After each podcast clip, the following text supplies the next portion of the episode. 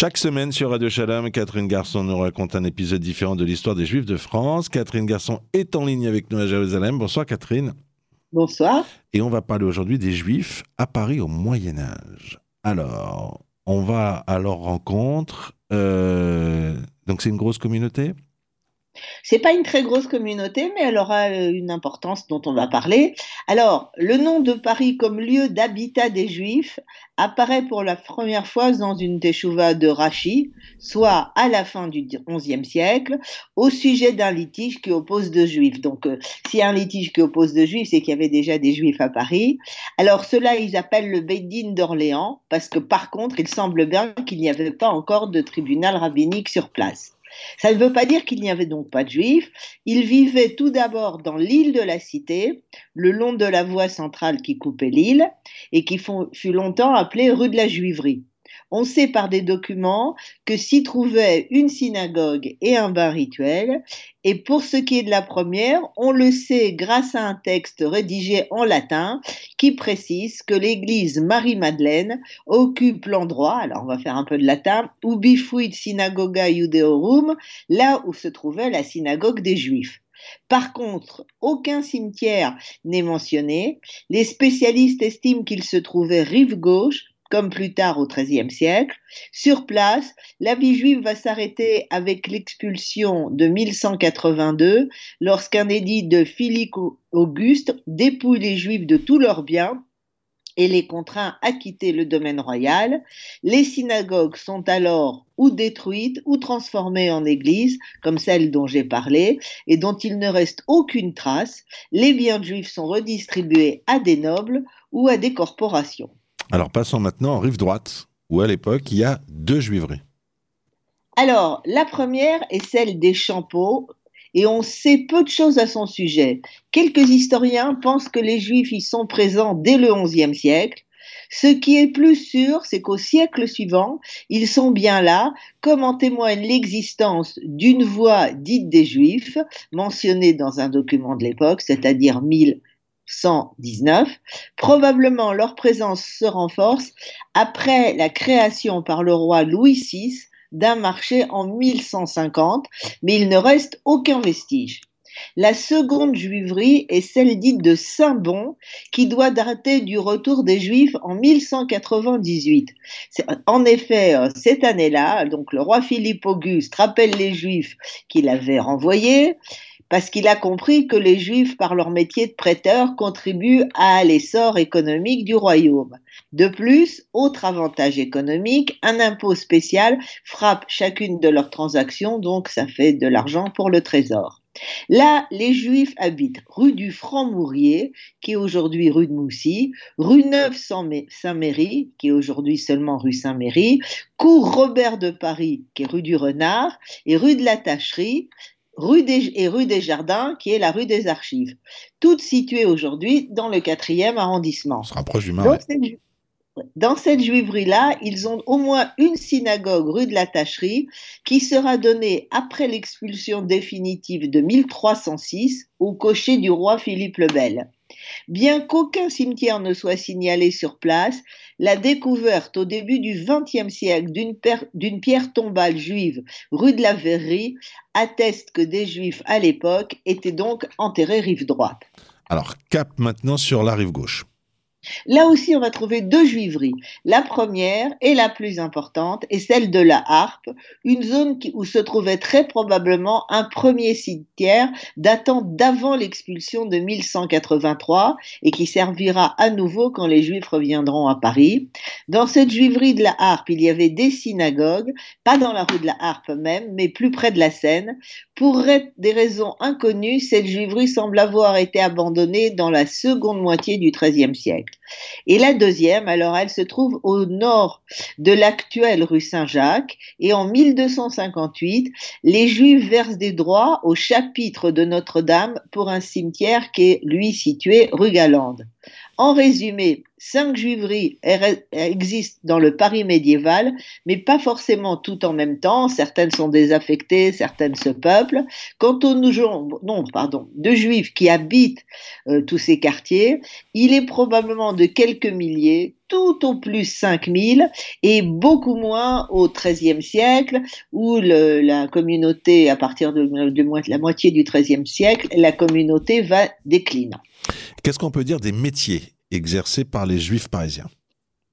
Alors, sous les premiers capétiens, c'est-à-dire 10e, 11e siècle, la prise de possession foncière par le clergé et les restrictions juridiques pour, pour ce qui est de la main-d'œuvre pousse les Juifs vers le commerce et l'artisanat, tissus, pelleteries, etc.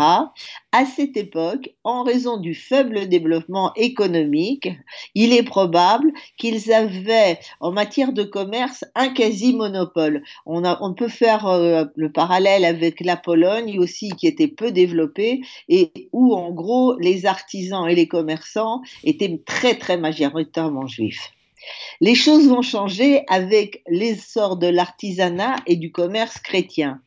Évincés de ces secteurs, les Juifs vont se replier sur le commerce de l'argent, mais suite aux diverses expulsions et restrictions, la communauté parisienne appauvrie n'est pas en mesure, à la fin du XIIIe siècle, c'est-à-dire juste avant d'être expulsée définitivement, de concurrencer les banquiers lombards. Du coup, la communauté va en s'amenuisant. De ci, de là, dans quelques manuscrits qui nous sont parvenus, on découvre quelques instantanés de la vie quotidienne de ces juifs parisiens. Alors oui, ça c'est une recherche qu'a fait l'historien Gérard Naon. Alors par exemple, on a trouvé un, manuscrit où on raconte que dans une synagogue, un incendie se déclare le jour de Kippour. On appelle pour l'éteindre des non-juifs qui travaillent pour la communauté, et Rav Yehuda Ben Yitzhak dit Sir Léon, on va en reparler de lui, se met en colère et reproche aux Juifs de ne pas éteindre le feu eux-mêmes. Un roumage vient à manquer et malgré l'interdiction de Rabbeinu Tam, Rabbi Ichiel de Paris, XIIIe siècle, permet que l'on en achète un à des chrétiens. Et puis, les choses n'ont guère changé. Deux juifs en viennent-ils aux mains dans la synagogue ou même dans la rue? Le même Rabbi Ichiel de Paris applique dans sa ville l'amende fixée par Rabbi Noutam, 25 sous le tournoi, somme doublée si la bagarre se passe dans le lieu de culte. Alors on l'oublie trop souvent, Paris a été un centre d'études très important. En fait, on retrouve sur place, comme dans toute la France du Nord, des tosafistes. Alors, on va en citer quelques-uns. Rabbi Chaim Akohen, qui est un, élève de Rabbi Noutam, et l'un des de ses correspondants, Rabbi Tzrak de Dampierre, le RI, parle de son institution rabbinique comme étant le grand Beddin. Autre sommité, Rav Eliaou Miparis, qui en son temps incarne l'autorité rabbinique parisienne. Ces décisions sont rapportées dans divers Tosot et dans pratiquement tous les premiers codes, les codes où on essaye de codifier euh, la halakha. À noter qu'il était en, désaccord avec Rabbi Noutam au sujet des tfilines. Ravelio Yaoumi Paris pensait que le nœud sur les tfilines de la main devait être défait et refait chaque jour. Deux générations plus tard, vers 1224, donc Era de Paris et Rabbenoutam ne sont plus en vie. Alors, il va en, vers 1224 va se tenir à Paris une rencontre rabbinique destinée à trancher entre les deux opinions. Et comme vous le savez, si vous mettez les, les ce sera celle de Rabbenoutam qui va l'emporter. Mais les sages de Paris et Raveliaou vont instituer une, autre règle qui vaut jusqu'à aujourd'hui, à savoir que celui qui lit la Haftara n'est pas compté au nombre de ceux qui sont appelés à l'Ottara. C'est une opinion qui a été retenue et qui, est valable jusqu'à aujourd'hui, mais qui est contraire, il faut le savoir, à l'avis de Rachi et de Rabbenoutam il faut enfin mentionner un autre tosafiste important, souvent cité quand on lit les tosfot, euh, les sur la Gemara, on Alors, il s'appelait Rabbi Chaim ben Hananel à Cohen. Il était un élève de Rabbi Noutam et il aurait voulu, à la mort de ce dernier, participer à son enterrement, bien qu'étant un Cohen, et il aurait dit les grands ne rendent pas impurs. C'est-à-dire, hein. il n'y a pas de, de, de, des morts quand il s'agit de quelqu'un comme Rabbi ah, magnifique. Mais c'est surtout au XIIIe siècle que Paris va s'affirmer comme le centre important des Tosafis de Paris de France. En l'an 1200, Rabbi Yehuda ben Yitzhak, dit Sir Léon, rétablit la yeshiva de Paris, disparue suite à l'expulsion de 1182. Puisque, comme j'ai dit, on, les a laissé, les Juifs revenir. Alors, petit détour biographique, Rabbi Yehuda ben Yitzhak est le fils d'un rave parisien et il a été dans sa jeunesse, de nouveau on va retrouver le riz, il a été l'élève de Rabbi Yitzhak de Dampierre et de son fils. Après l'expulsion du royaume, il est retourné quelques années à Dampierre, où il est formé par Shimshon de Sens, Shimshon de Coucy, Shlomo de Dreux et Avram ben Nathanel de Lunel. Tout ça, c'est des grandes sommités.